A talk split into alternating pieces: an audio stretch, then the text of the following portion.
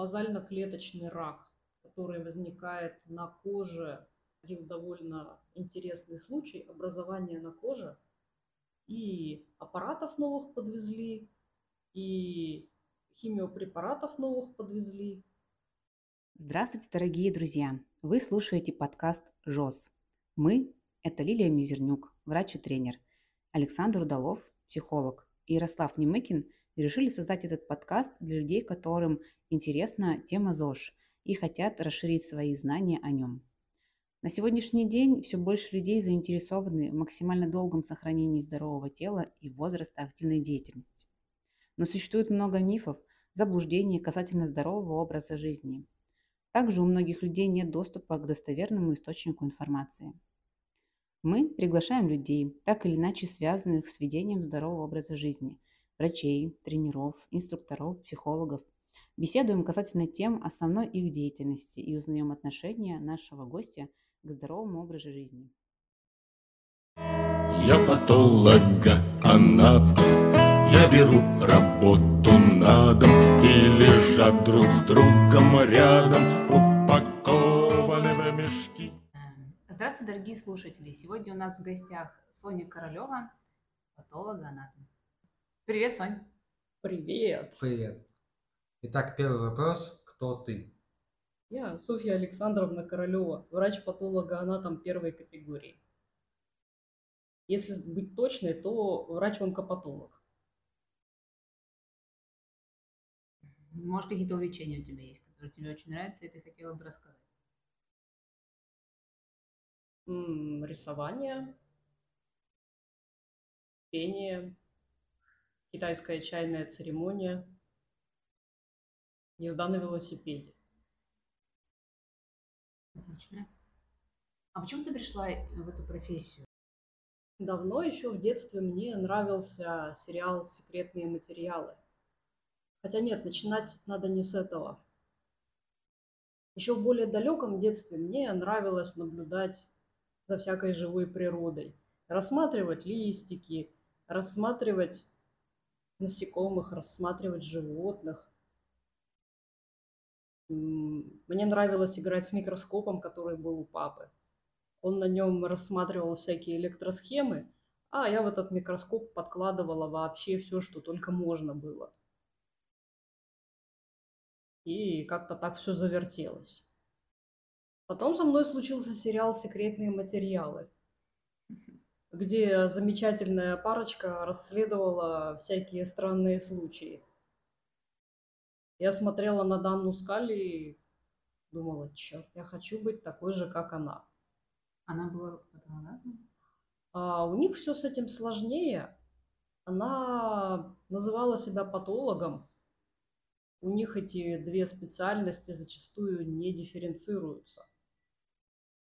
Вот так она ближе к судебно-медицинскому эксперту, потому что она делает. Ну, тогда я решила, что буду патологоанатомом. Наши переводчики переводили ее как патологоанатома. Буду решать всякие интересные задачи и помогать людям. И пошла в медицинский. Да, тогда я решила, что буду поступать в медицинский. Самый м- отвечающий моим требованиям оказался в Омске. Почему не криминалист? Почему патологоанатом?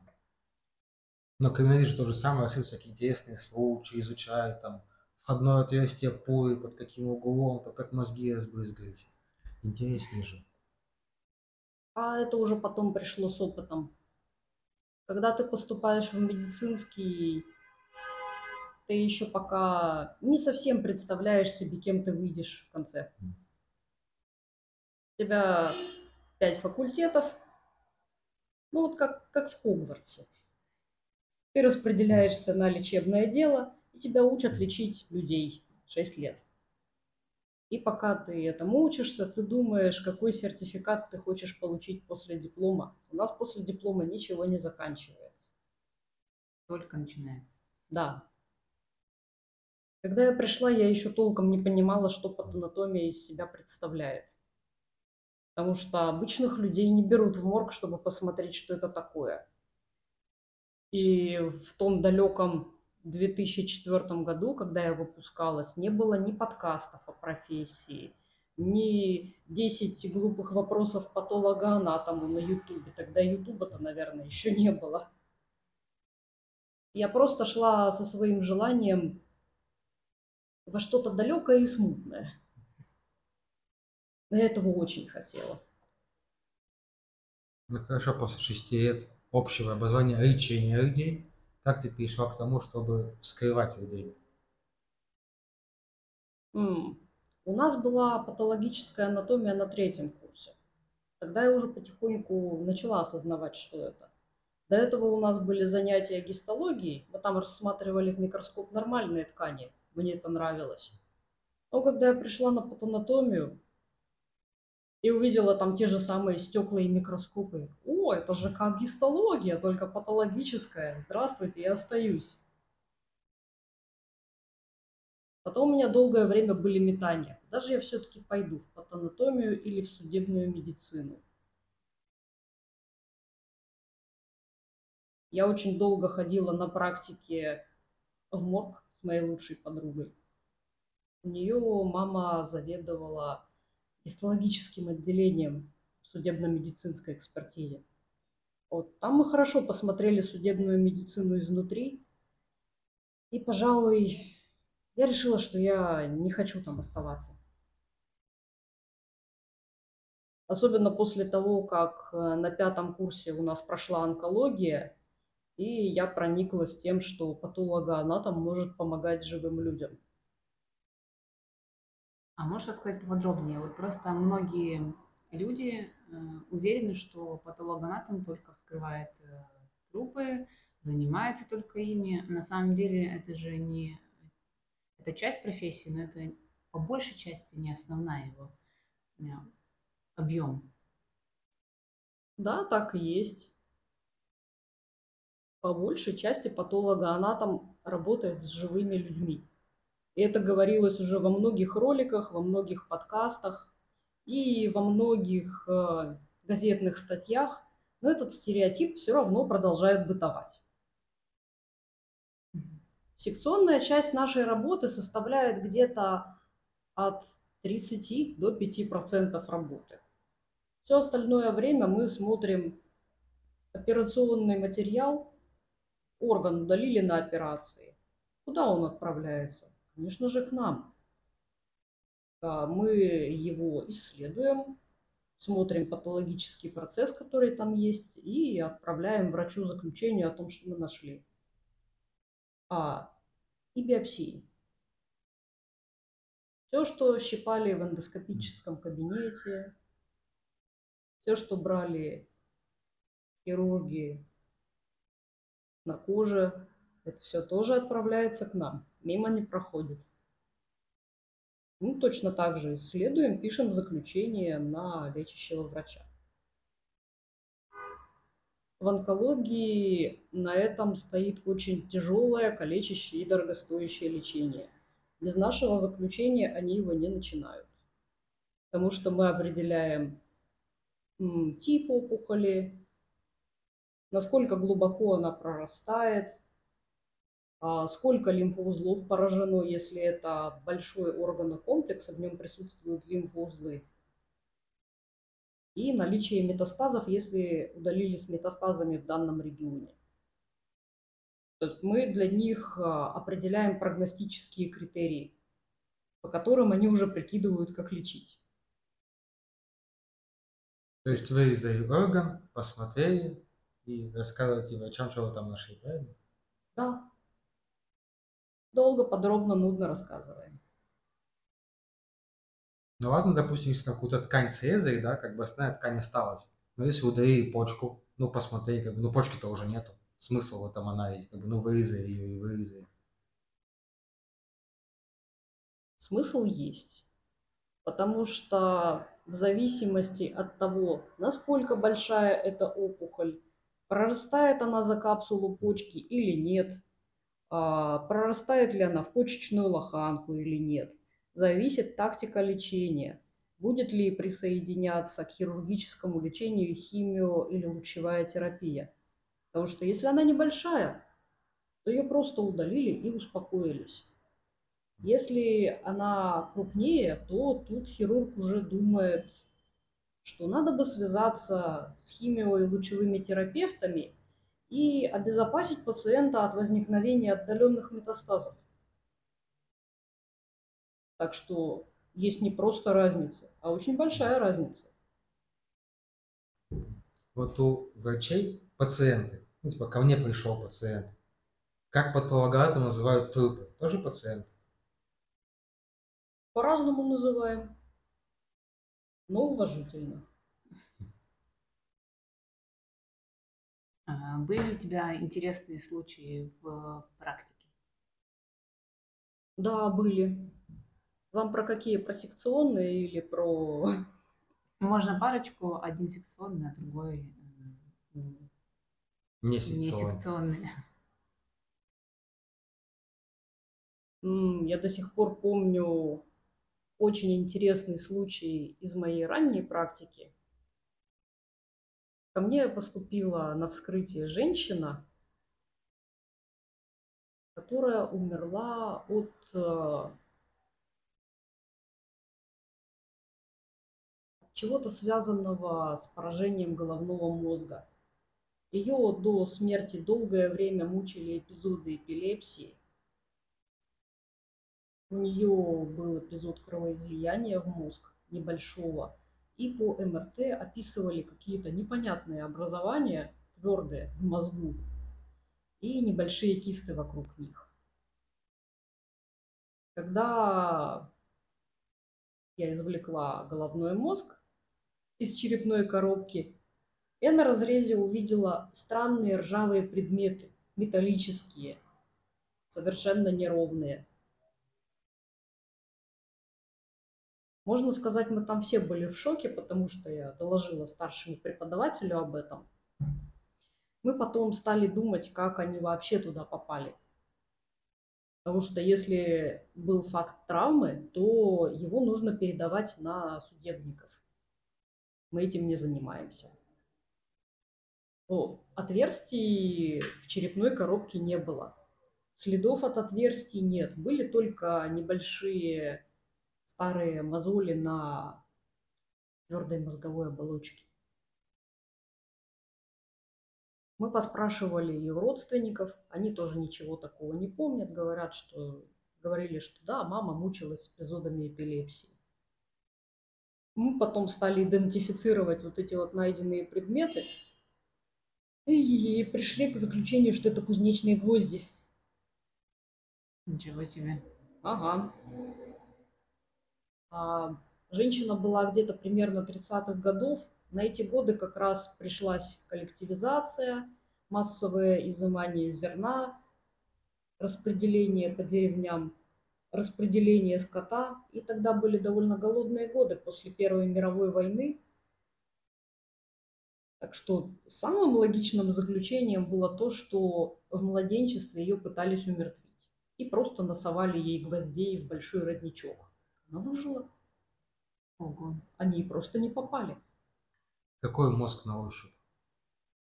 М, Как чуть-чуть подтаявшее сливочное масло. Есть такой миф, что вот в Омске, допустим, нет крематория, а отрезанные руки, ноги надо куда-то девать. И Чтобы их не утилизировать, после вскрытия трупа засовывают в желудок, зашивают и потом хоронят вот так вот это тело. Куда на самом деле деваются отрезанные там руки, ноги, и ампутированные? Ну, во-первых, в желудок зашить такое невозможно. Это вот такого размера орган, да, конечно, он может растягиваться до 10 литров. Я не представляю, как можно туда зашить целую руку. А во-вторых, я не располагаю такой информацией, потому что этим занимаются заведующие отделением, и они решают вопросы об утилизации отходов. А еще один случай. Еще один случай. Да. Не так давно у меня проходил довольно интересный случай образования на коже.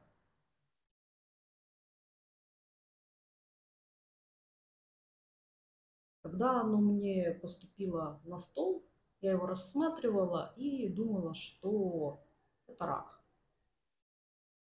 Я применила специальное исследование, иммуногистохимию. Мне сделали панель с антителами. Я рассматривала, рассматривала, не выходит рак. Смотрела э, еще кусочек антител, саркома тоже не выходит. И в итоге отработала антитело, которое указывало на то, что это лимфома. Дальше я уже пошла к старшей коллеге. Мы с ней расписывали широкую, длинную панель этих антител. Я связывалась поподробнее с лечащим врачом, просила всякие клинические данные, чтобы исключить а, системное поражение. С лимфомами такая штука. Они могут быть как изолированы в каком-то месте, например, на коже, так и это может быть проявление поражения лимфоузлов, только вне лимфоузлов. И по итогу оказалось, что это первично-кожная лимфома. Мы этот случай разгадывали полторы недели. Этот случай в моих глазах поначалу мимикрировал под рак или под саркому. То есть сложные случаи вы разбираете ну, коллективно? Да.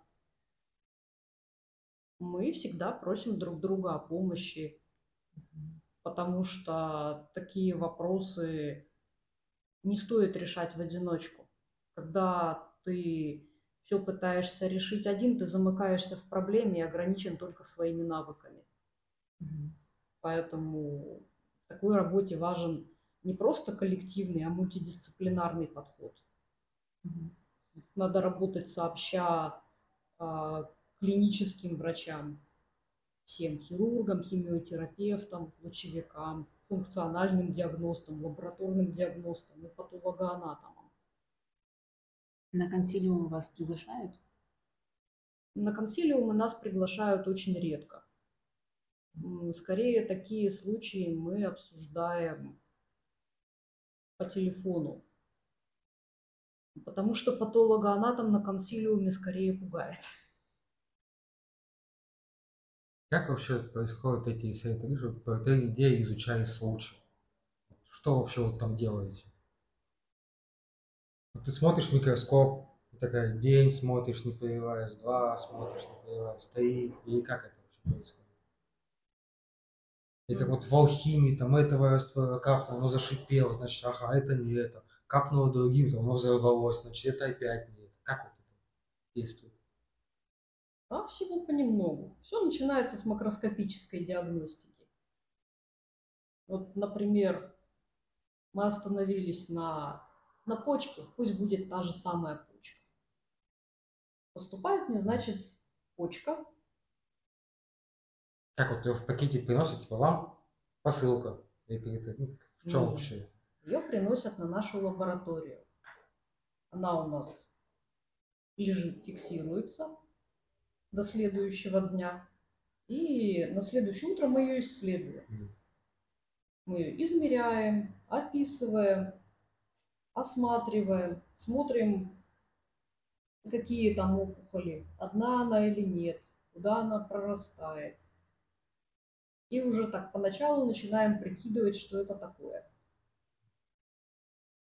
Это как визуальный осмотр, э, когда ты к терапевту приходишь. Ну, да. Мы из этой опухоли извлекаем небольшие кусочки, необходимые для приготовления стеклопрепаратов. А дальше в дело вступают медицинские лабораторные техники.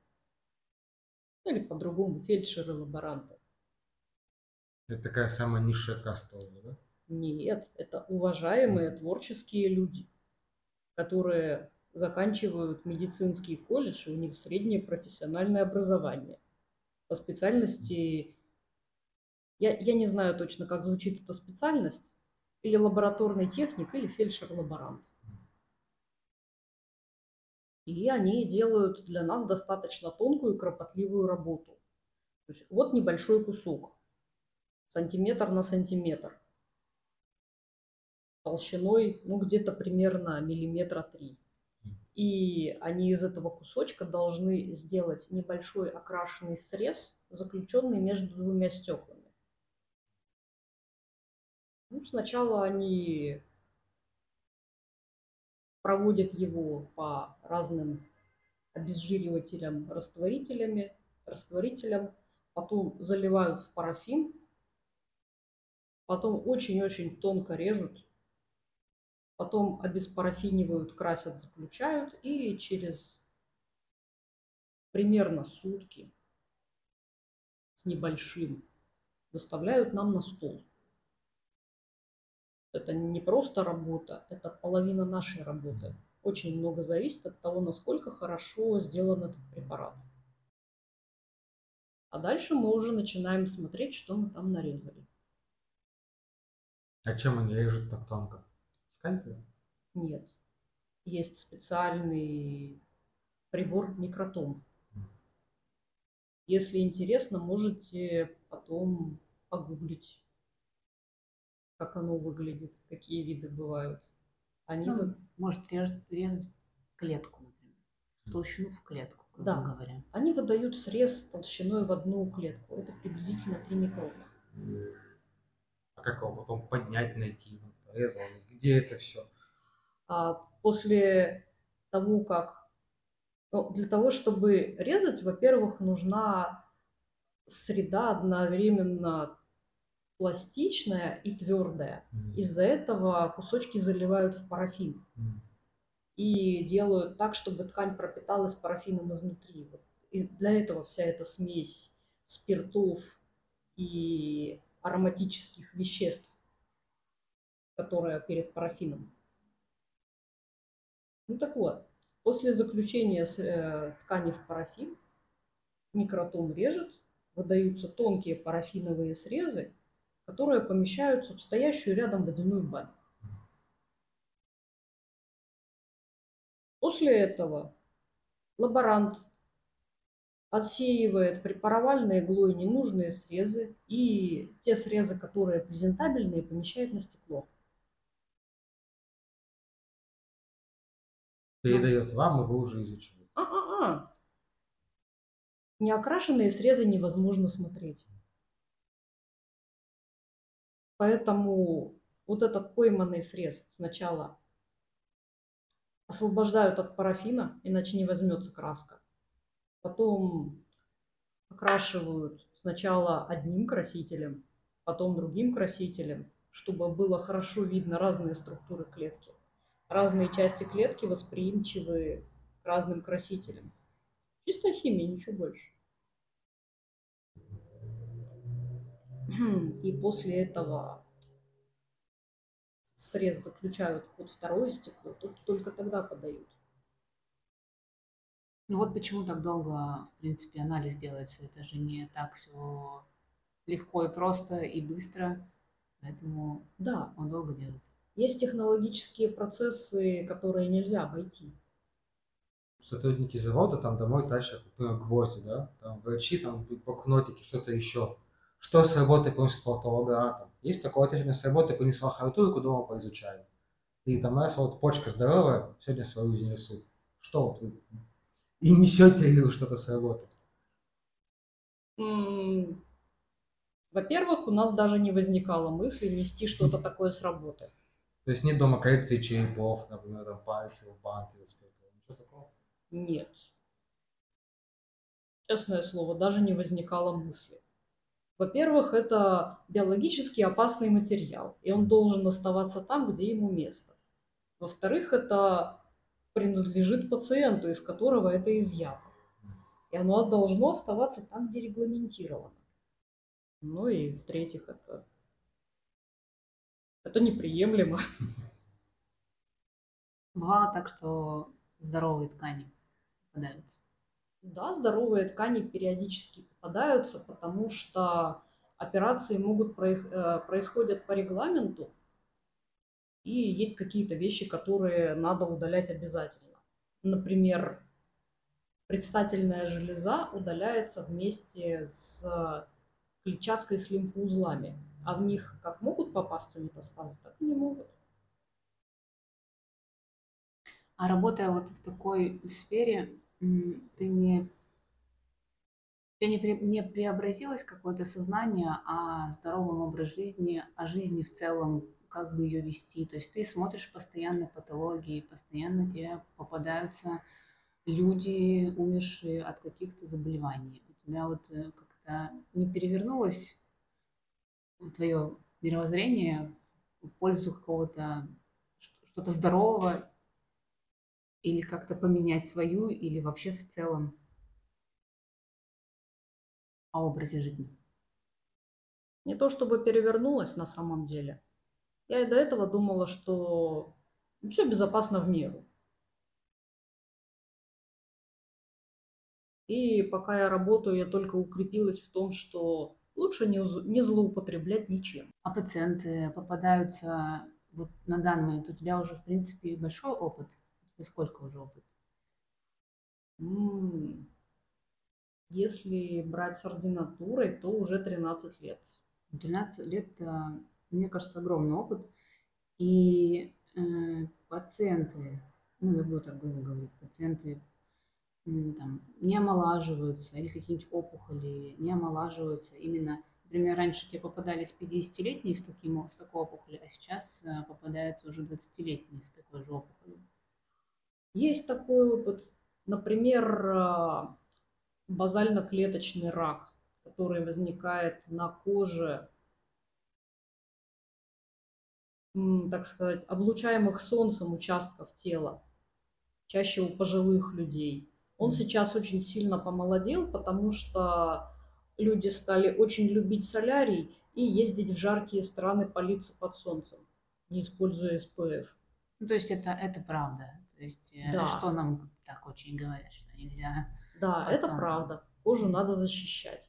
А еще несколько помолодела меланома по этой же причине. Не вскрываете, правильно? Все зависит от того, где мы работаем. Если вопрос к тому, вскрывала ли я детей, да, вскрывала. Есть ощущение, ну, допустим, на педиатра учиться, ну, их отдельно же направление медицинского, лечебное дело и педиатрия. Потому что вроде как там у детей организм устроен по-другому. И вот вскрытие детей и взрослых, кроме психологического аспекта, если он, конечно, есть чем-то отличается? Да, сильно отличается. Если это совсем-совсем маленький ребенок, то оно одновременно легче и сложнее.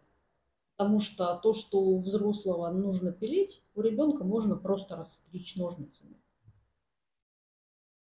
Сложнее в том, что у него все органы намного меньше. И рассмотреть в них какую-то конкретную патологию намного сложнее бывали случаи, когда на вскрытии мои коллеги фиксировали весь органокомплекс у ребенка целиком, чтобы потом спокойно исследовать вне вскрытия и нарезать кусочки. И там, естественно, можно орган целиком забрать. У человека взрослого, например, тоже сердце целиком не заберешь. Забрать в смысле изъять из тела, да? В смысле исследовать в препаратах, в стеклопрепаратах. А это сложно вообще, в принципе, с этим тебе работать?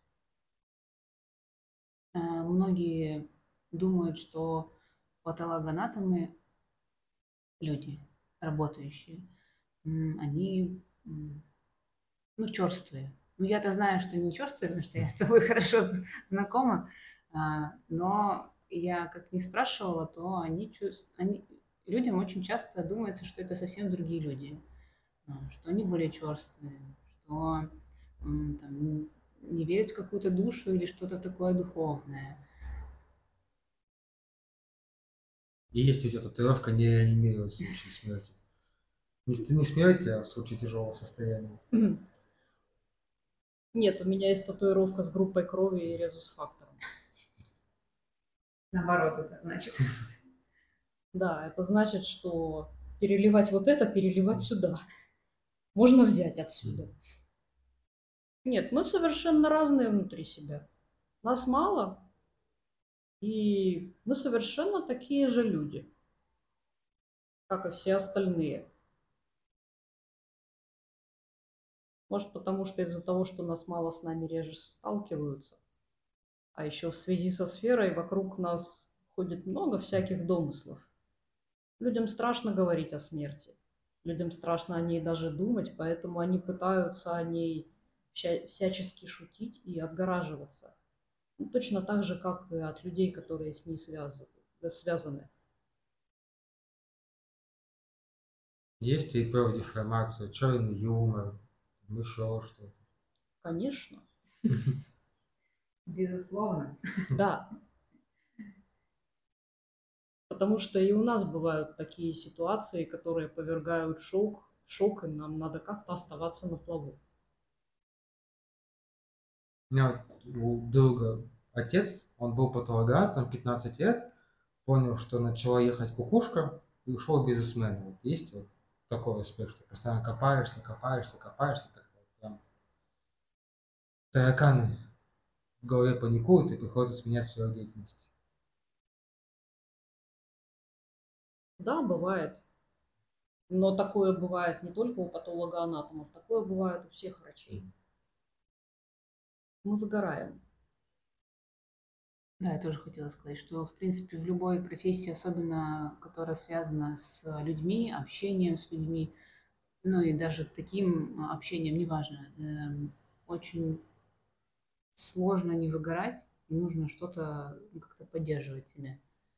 Да. И соглашусь, что не только патологоанатом может поменять профессию, он может терапевт первым, мне кажется, меняет профессию свою, потому что терапевтам очень сложно, это первое, а, что сталкивается, ну, например, ординатор чаще всего, если он хочет на, на любую кардиологию пойти, он все равно сначала в терапию идет. И там увидит всю прелесть, какая она может быть. Ну, точно так же и с хирургией. Если какой-нибудь а, воодушевленный молодой человек хочет быть а, каким-то кардиохирургом, он начинает с общей хирургии, он приходит в общую хирургию, а там его кидают на приемник в БСМП-1. И он попадает в настоящую мясорубку. Вот его задача не выгореть первые несколько лет ты говоришь, что патологоанатомов мало. Почему? Никто не хочет идти учиться, и просто нет в них необходимости в таком количестве выпускать. Это довольно сложный вопрос на самом деле. Во-первых, наша специальность не считается престижной. Потому что в народе бытует мнение, что мы никого не спасаем, мы не пользуемся людской, людской славой, и к нам не приходит благодарность. А еще у нас не особо можно заработать денег.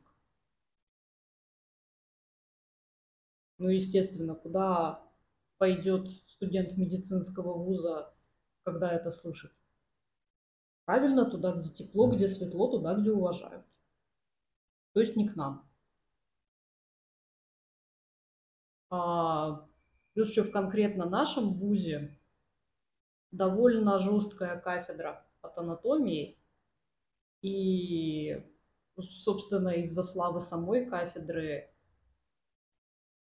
туда довольно редко идут те, кто не хочет сильно напрягаться. Жестко в плане большая нагрузка, злые преподаватели, там, что? Чем жестко? Большая нагрузка, очень много входящей информации том числе не на русском языке. А, раньше, еще до реформы в медицинском университете, нужно было вести пары у студентов постоянно. Вот из-за большого количества умственной нагрузки и требований к ней на нашу кафедру хотят идти не все. А ведь эту нагрузку надо не просто выдерживать, ее надо постоянно потом для себя поддерживать. Читать, учиться, учиться, читать, куда-то ездить, повышаться. и как-то сохранять в себе этот неослабевающий интерес. А еще делать так, чтобы этот интерес не делал тебя своей жертвой и не приводил к выгоранию. Мне кажется, патанатомия вот именно очень сложна, потому что в ней постоянно надо развиваться. Там, правда, очень много нужно читать, постоянно новых знаний. Даже вот э, в других сферах, мне кажется, не так сильно. Часто что-то меняется, либо потому что опухолей много, не только есть опухоли, не только есть там, другие изменения. Ну, в общем, очень много всего. Я так вижу. Дрена Сонина часто занимается и учится. Ну, это что менять? Как бы ну, люди умирают, и уже миллионы лет умирают. Опухоли, как бы те же самые опухоли. Что появляются какие-то новые болезни, новые опухоли. Или там новые методы исследования более точные. Что вот меняется постоянно? Все меняется. А, появляются новые представления о каких-то механизмах возникновения этих опухолей. А, появляются новые, более точные методы исследования. Из-за этого меняются классификации опухолей. Их классифицируют более точно. И под это появляются новые методы лечения. Появляются какие-то новые методы анализа опухолей.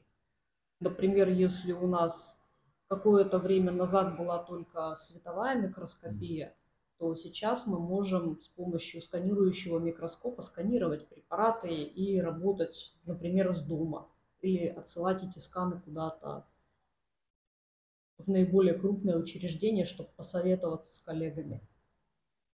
Так что без шуток, да, мы можем брать теперь работу на дом. Вот что вы домой таскаете. Да.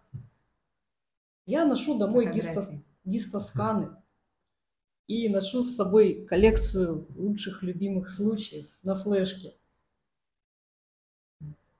Я еще хотела спросить про опухоли.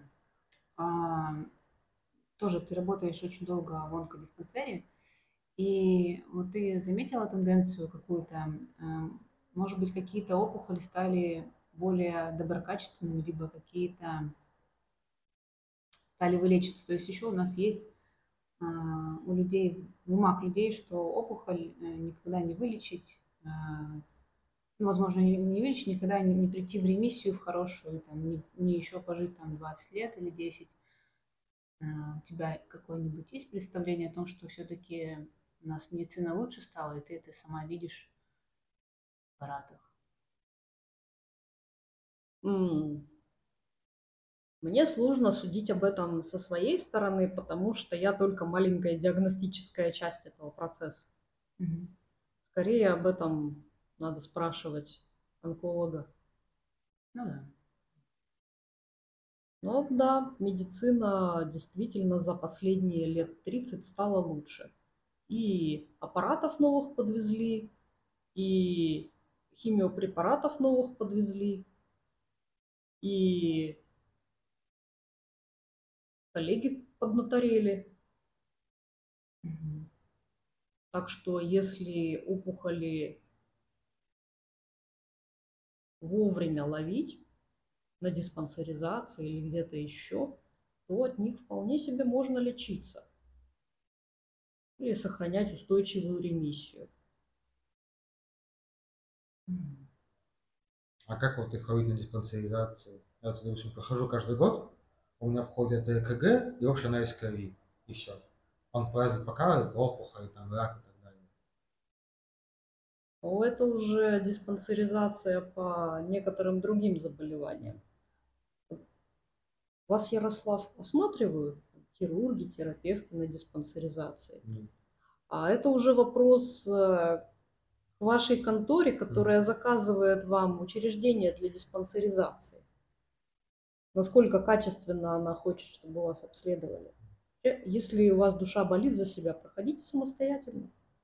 То есть просто берешь талончик ко всем врачам раз в год и пошел. Да.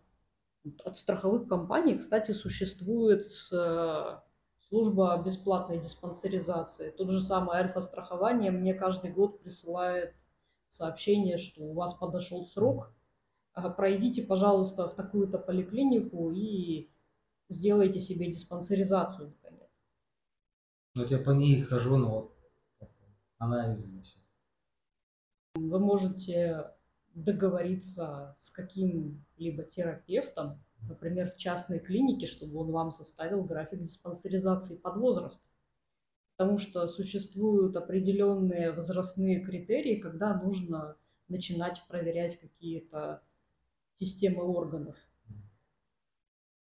Например, у женщин после 45 лет обязательно нужно проверять молочные железы на предмет возникновения узловых образований.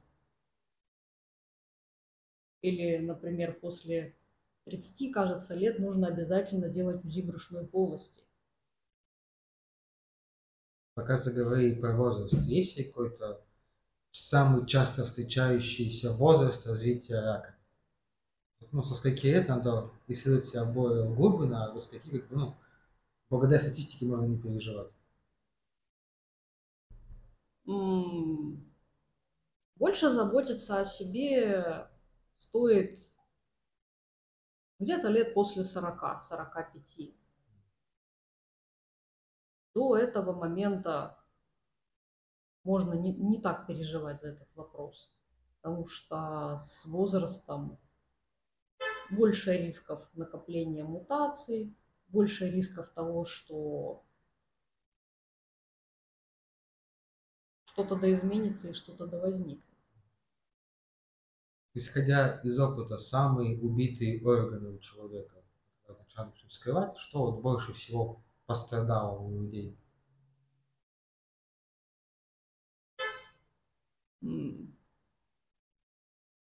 Сердце, печень, почки, головной мозг.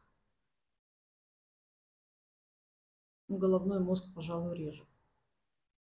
А, легкие, например. Ну, говорят, что в А. Омске плохая экология, дым и так далее. А, ну и легкие, конечно. Как да, их защищать, как сделать так, чтобы они сохранились подольше и получше? Ну, кроме того, как их заспрятовать и отдать тебе, что еще можно сделать, чтобы они хорошо сохранялись? Есть Бру- какие-то советы? Бросить курить, жить одному в лесу в горах. Монахом. Да, Почему именно одному? чтобы никто на тебя не курил. Пассивное курение. Алкоголики, мозг алкоголика отвечает.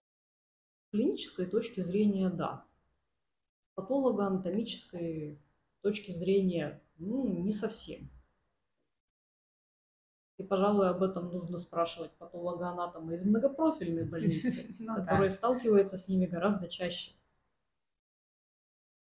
Мой раздел секционной работы составляет ну, где-то 2-5%. А все остальное – это уважаемые живые пациенты. От живых пациентов какой орган чаще всего рассматривается? чаще? Чаще всего.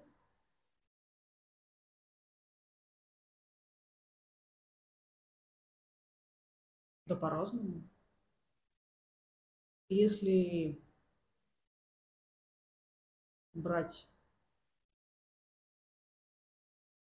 какой-то топ-3, то это молочные железы у моих коллег, кишки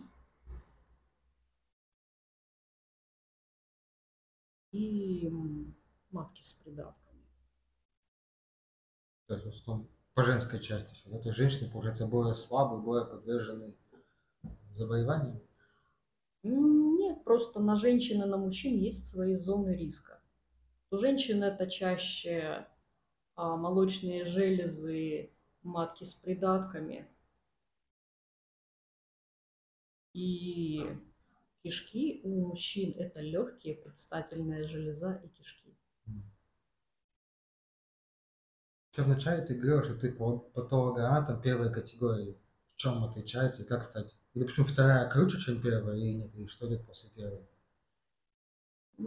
Это скорее горизонтальный рост в карьере по выслуге лет. В практической деятельности. Когда мы выпускаемся, мы начинаем без категории.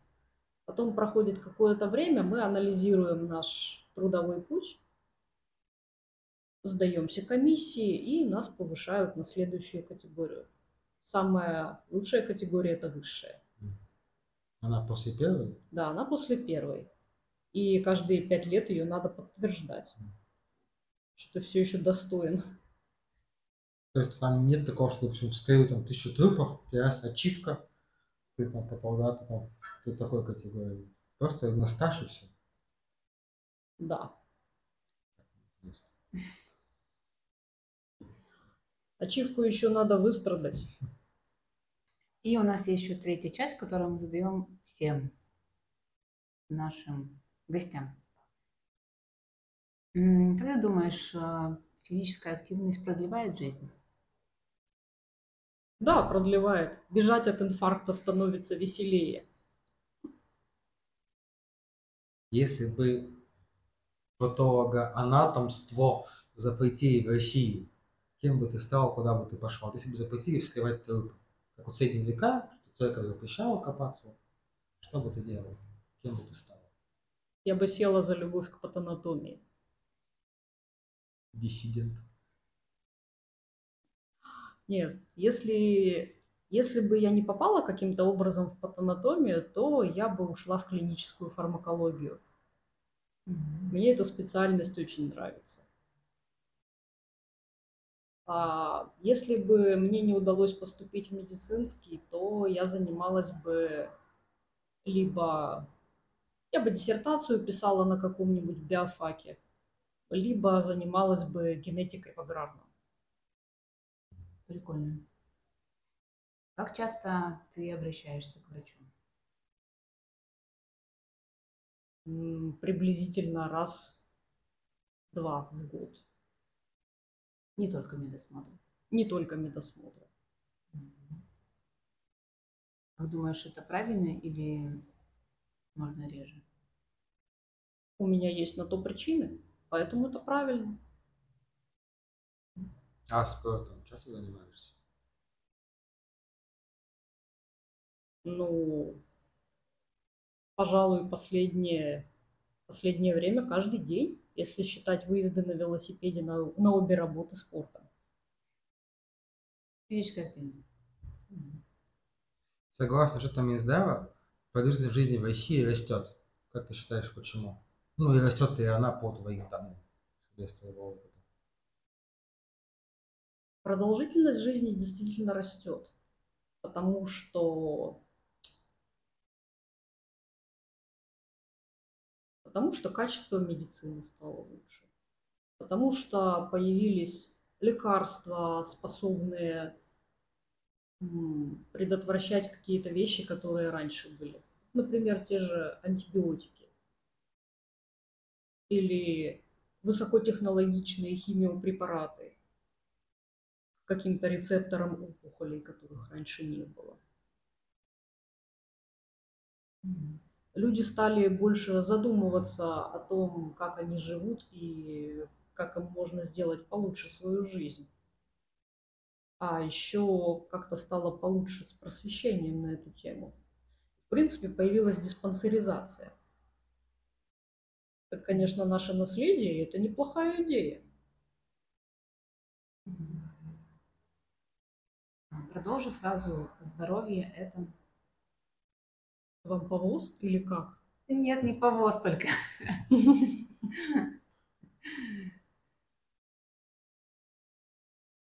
Здоровье – это здоровье. Почему мужчины живут меньше, чем женщины? У мужчин не так часто есть желание обращаться к врачам. И эта проблема скорее общественная и культурная. Если брать существующую культурную систему, то в ней как-то больше принято, что мужчина должен терпеть то, что с ним происходит, и никому не говорить. Он же сильный. Я очень много слышала шуток от мужчин на тему того, что я пойду к врачу только когда копье в спине будет мешать спать. Это просто обычно моя шутка в каждом выпуске. Да. Ну, допустим, лет до 30 это еще смешно.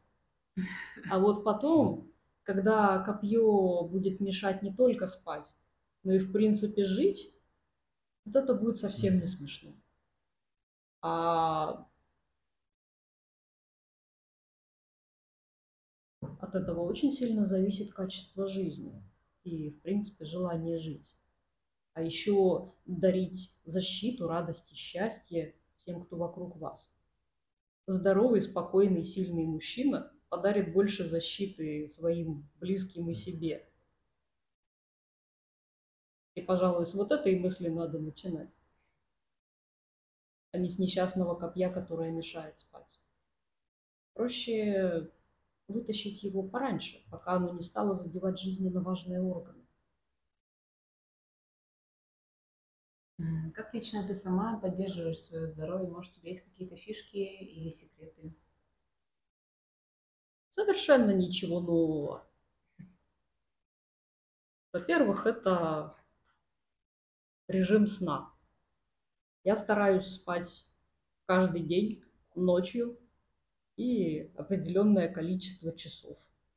Чаще всего у меня получается. Во-вторых, режим питания. Я ем много овощей, много фруктов.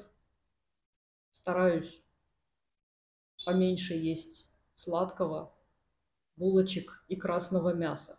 С красным мясом не всегда получается, люблю его. Ну и, конечно, физическая активность. Я стараюсь ходить в спортзал как, как минимум два раза в неделю.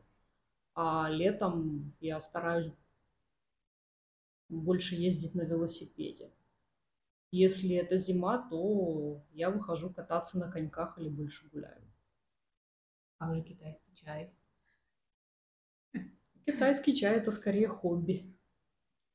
Хорошо. Ну, китайский чай, да.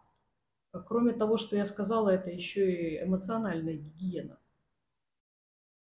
Я стараюсь в тяжелые для меня минуты а, поменьше заниматься всякими тревожными вещами и устраивать себе спокойные вечера, когда я вообще ничего не смотрю и ничего не делаю.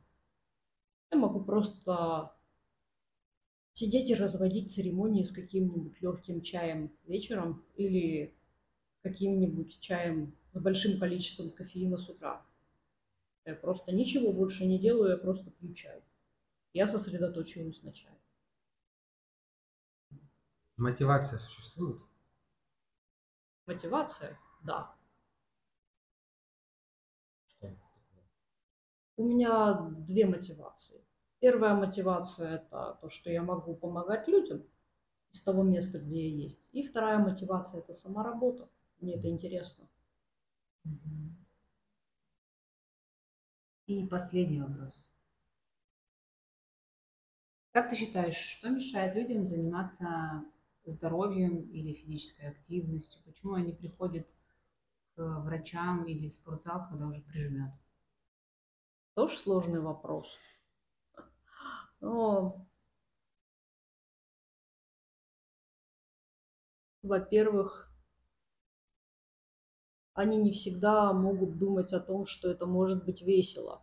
Чаще всего спорт и физическая активность у них ас- ассоциируются с тяжелым трудом. Мгм. Если ты приходишь, ты должен заниматься физической активностью каждый день от, э, отсюда и до обеда. И ты должен умереть в этой физической активности. А то, что это можно делать, ну, хотя бы по несколько, хотя бы минут по 30 пару дней и получать от этого удовольствие, они об этом даже не думают. И от того, что это может быть неплохим источником серотонина и поможет погонять чертей в голове, они об этом тоже не думают. И об, этом не особо транслируется.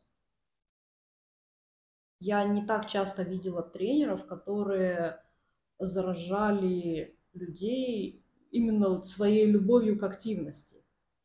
Они чаще заражают именно вот достижением какого-то результата. Это пугает.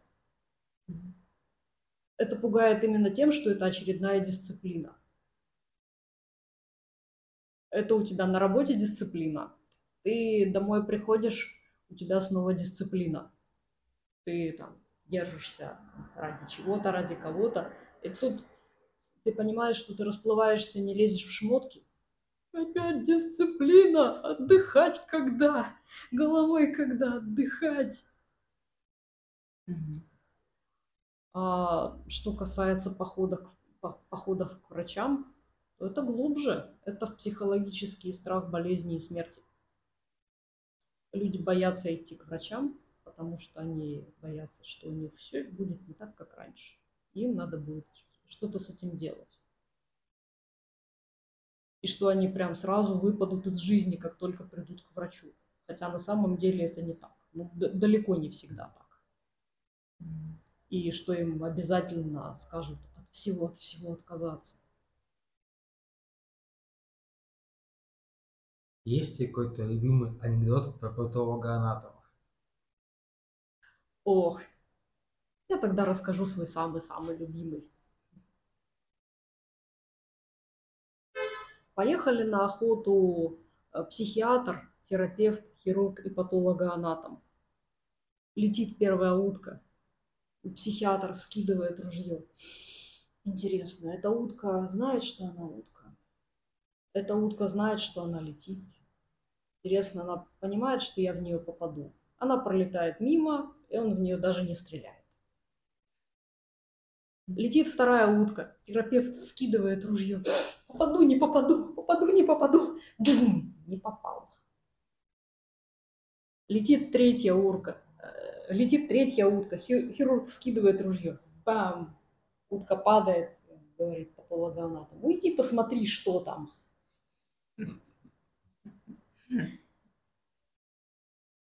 Хорошо. А, еще мы иногда задаем нашим гостям, может быть, какой-то совет или просто напутствие нашим слушателям.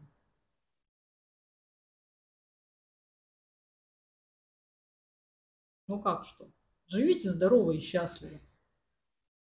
Спасибо, Соня, за прекрасный разговор. Нам было очень интересно. Мне кажется, многие вопросы мы решили. По понятным причинам ссылки мы ниже указывать не будем. Желать вам ее найти тоже не будем. Будем верить, что у вас все будет хорошо. Слушайте нас дальше, подписывайтесь. Всем удачи. Пока-пока. Пока.